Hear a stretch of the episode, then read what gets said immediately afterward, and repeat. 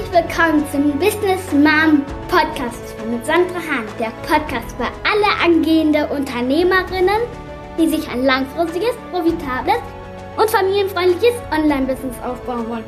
Und natürlich über das wunderbare Leben. Jetzt geht's los! Als Businessgründer stehe ich vor einer Vielzahl von Herausforderungen. Zum einen von der Auswahl der passenden Krankenversicherung bis hin zu der Altersvorsorge. Doch welche Versicherungen sind für mich als Gründerin tatsächlich wichtig und welche Vorsorge sollte ich ergreifen, um in der Zukunft abgesichert zu sein? Um diese Fragen und weitere Fragen zu klären, habe ich heute eine Expertin eingeladen, die ist eine Spezialistin in diesem Gebiet und wir werden uns unter anderem mit ihr über die wichtigen Themen im Zusammenhang mit der Sozialversicherung für Existenzgründer sprechen. Wir werden uns unter anderem damit befassen, was man als Gründer, wie man die richtige Versicherung auswählt, welche Vorsorgemaßnahmen man treffen sollte und welche Risiken vor alle Dinge die Existenzgründer berücksichtigen sollten. Brigitte Janssen hat umfangreiche Erfahrungen in diesem Bereich der Sozialversicherung und hat sich bereits zahlreiche Existenzgründerinnen erfolgreich bei der Wahl der passenden Versicherung betreut und auch für die Vorsorgemaßnahme unterstützt. Und wir sind heute wird sie uns einen wertvollen Einblick in ihren Themenbereich geben. Und ich freue mich so sehr, liebe Brigitte, dass du heute dabei bist und dass du dir für alle Dinge die Zeit heute genommen hast. Herzlich willkommen, dass du heute dabei bist.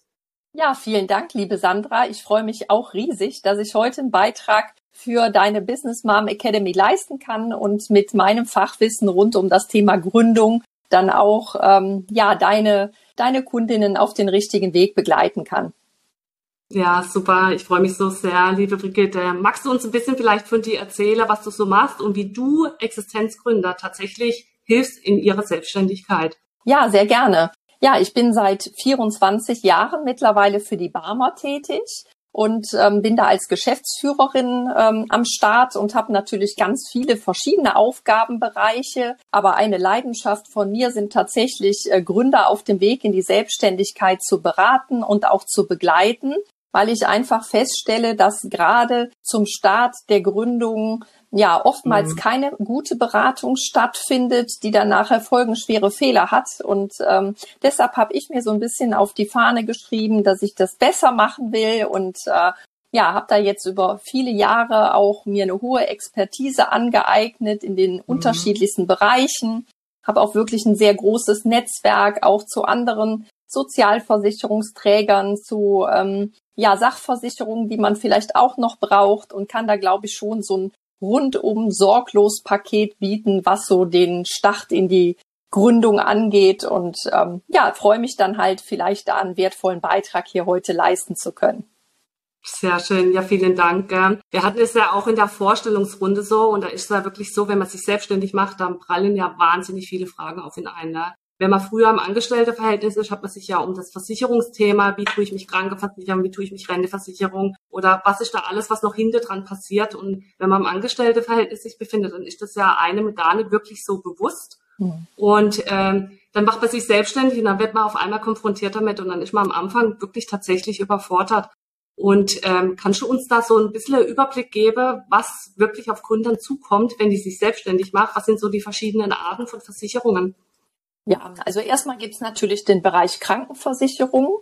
Ähm, ja, mhm. äh, Sandra, du hast völlig recht. Äh, man hat auf einmal viel mehr Berührungspunkte mit seiner Krankenkasse, als man das vorher hatte weil alles lief bislang über den Arbeitgeber über, oder über die Agentur für Arbeit und jetzt auf einmal, oh Gott, man muss sich um alles selber kümmern. Ja. Ähm, aber auch da gar keine Panik. Ähm, Im Bereich Krankenversicherung sieht's halt so aus, dass man, ähm, ja, wenn man halt bei einer gesetzlichen Krankenkasse versichert ist, und das sind wahrscheinlich die meisten von euch, die bislang im Angestelltenverhältnis tätig sind, ähm, dann kann man auch einfach weiterhin freiwillig bei der gesetzlichen Krankenversicherung bleiben.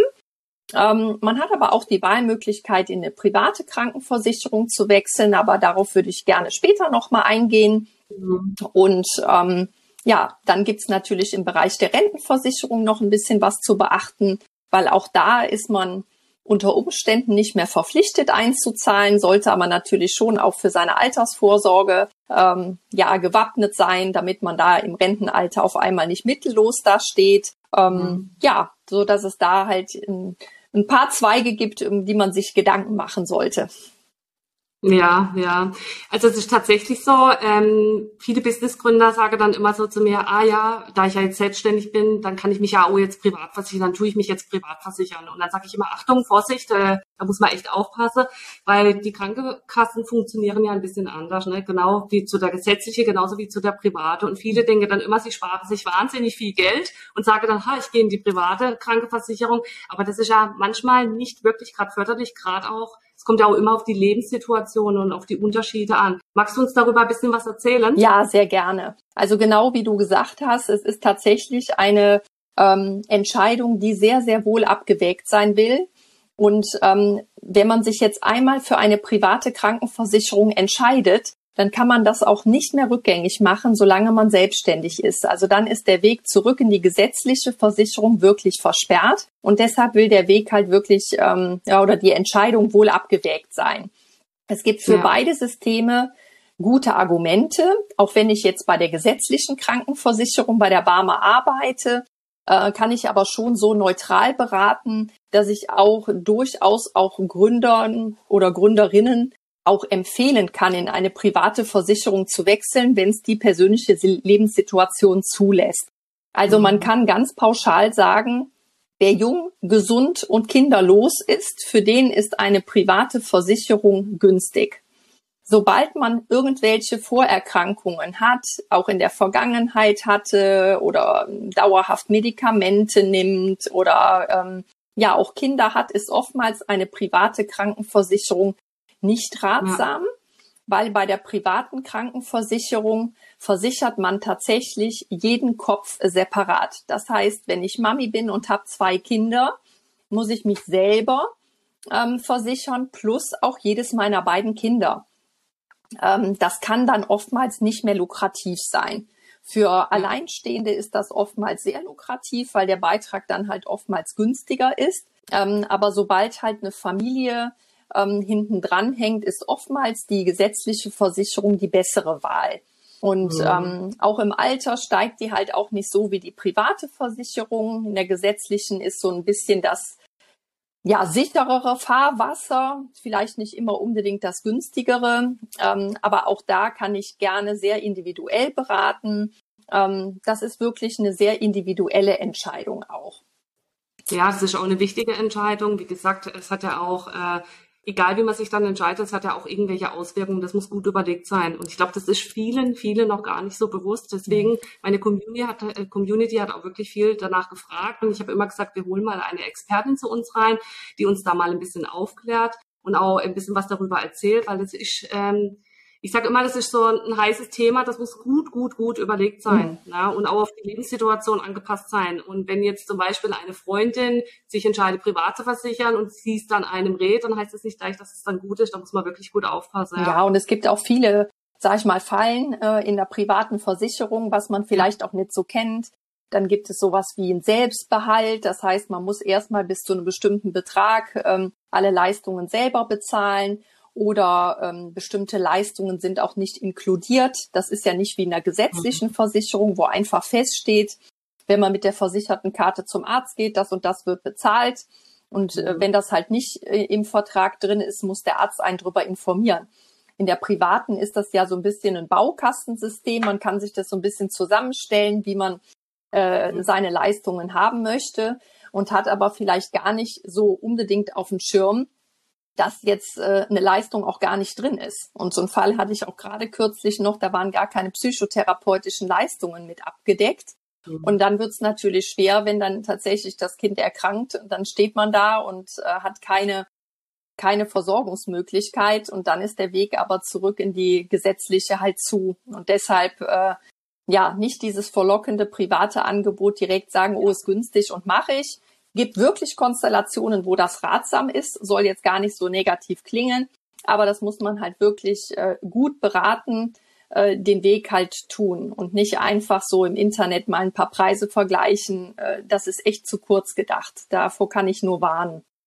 Ja, ja, sehr guter Stichwort. Ne? Gerade Google, man googelt ja immer sehr viel heutzutage, mhm. ne? aber die Antworten, die dann immer kommen, sind nicht immer zu 100 Prozent ratsam. Ne? Ja, absolut. Ja. Welche Versicherungen würdest du tatsächlich äh, Gründern empfehlen, gerade auch äh, beim Businessstart und gerade halt auch, wenn es um die Risiken geht, gerade auch im Krankheitsfall? Was würdest du jemanden empfehlen, der jetzt mhm. gerade ganz am Anfang steht und sich wahrscheinlich noch gar nicht sich so Gedanken darüber macht? Mhm. Also klar, die Krankenversicherung ist natürlich obligatorisch, das ist ja klar. Äh, gibt ja mhm. niemanden, der keine hat. Aber tatsächlich, das Thema Krankengeld ist ein wichtiges Thema und das ist mhm. nicht automatisch mit abgesichert. Ähm, bedeutet halt, wenn ihr bislang Angestellte seid, dann habt ihr ja ganz normal sechs Wochen Anspruch auf Lohnfortzahlung über den Arbeitgeber. Und danach würde auch die Krankenkasse Krankengeld zahlen, sodass man in einem Krankheitsfall schon sehr langfristig auch äh, für einen großen Zeitraum abgedeckt ist finanziell. Als Selbstständige ja. gibt's aber ja niemanden, der einem irgendwas weiterzahlt. Da gibt's ja keinen lieben Arbeitgeber im Hintergrund, der sechs Wochen Lohnfortzahlung leistet. Und ähm, ja, bei der Krankenkasse muss man es auch separat mit absichern.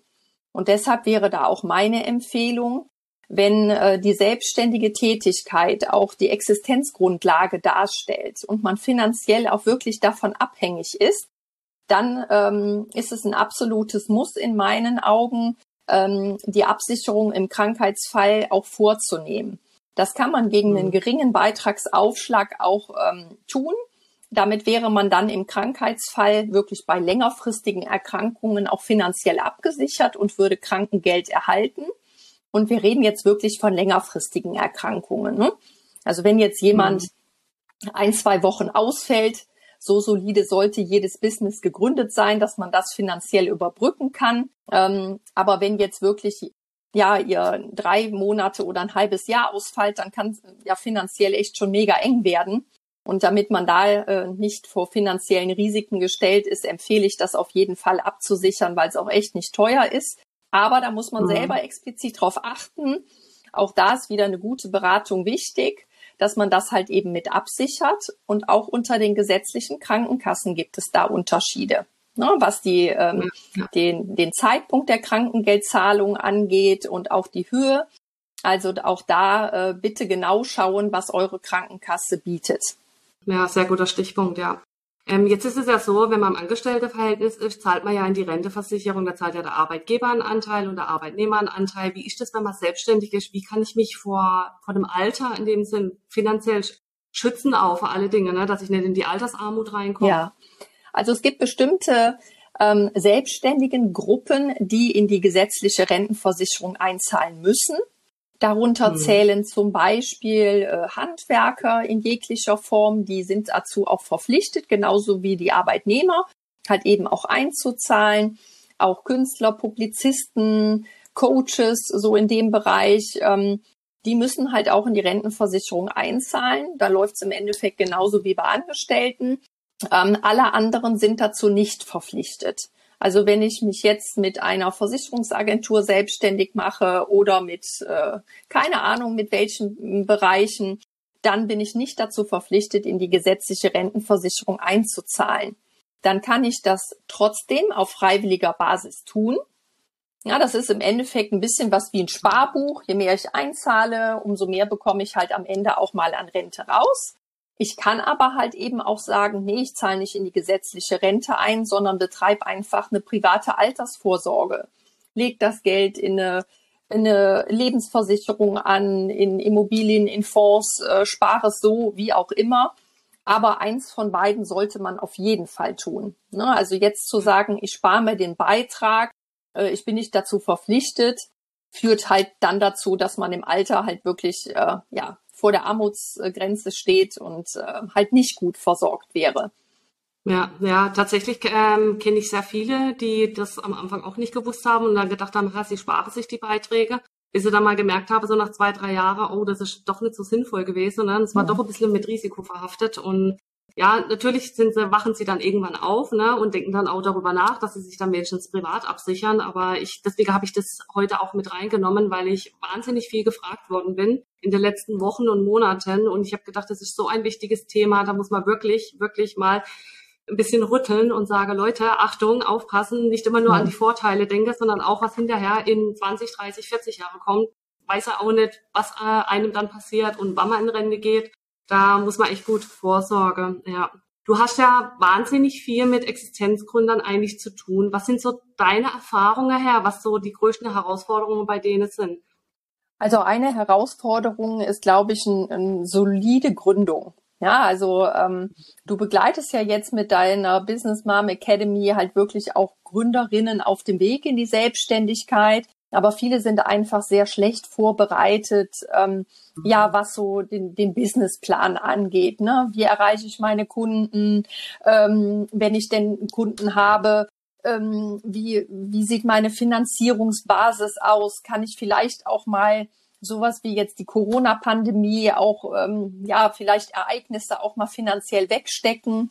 Die ähm, ja herausfordernd sind. Ähm, wie, wie durchdacht ist auch mein Plan?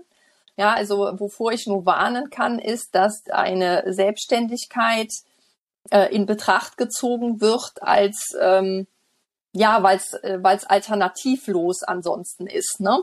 Also viele gibt es, die mhm. halt sagen, oh ja, ich weiß im Moment nicht, was ich machen soll, ich finde keinen Job und oh, dann mache ich mich mal selbstständig. Dann weiß man schon direkt, oh Gott, das ist schon zum Scheitern verurteilt. Ähm, ja, aber wenn es ja. sehr gut geplant ist, auf ähm, finanziell auch auf soliden Beinen gegründet ist und auch gut begleitet wird, wie jetzt zum Beispiel durch dich, liebe Sandra, dann hat man da schon eine Herausforderung weniger und tatsächlich ähm, ja auch eine gute Beratung äh, in allen Bereichen, die es gibt, ob es durch einen Steuerberater ist, ob es auch das Thema Krankenversicherung ist. Ich erlebe Tag für Tag Menschen, die richtig schlecht beraten wurden und jetzt wieder Wege suchen, wie sie dann doch wieder was verändern können, zurück können, die ähm, was nicht mit abgesichert haben.